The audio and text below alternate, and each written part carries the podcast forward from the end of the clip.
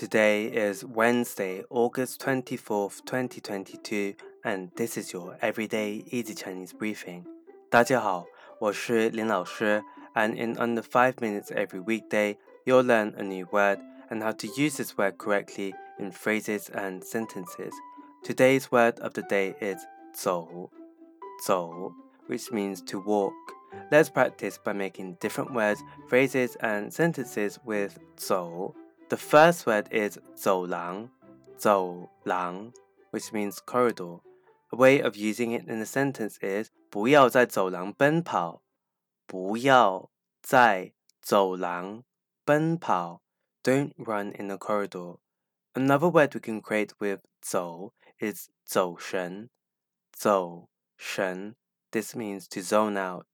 Let's look at each character of this word. 走 means to walk and 神 means spirit. A way of using it in a sentence is 你上课的时候经常走神。你上课的时候经常走神。You often zone out during class. Finally, we can create the word 拿走,拿走, which means to take away. The 拿 here means to take.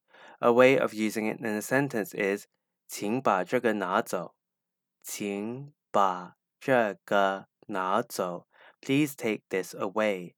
Today we looked at the word 走, which means to take away, and we created other words using it. These are 走廊 corridor, 走神 to zone out, and 拿走 to take away. To see this podcast transcript, please head over to the forum section of our website www everydayeasychinese.com, where you can find even more free Chinese language resources. See you again soon for more practice.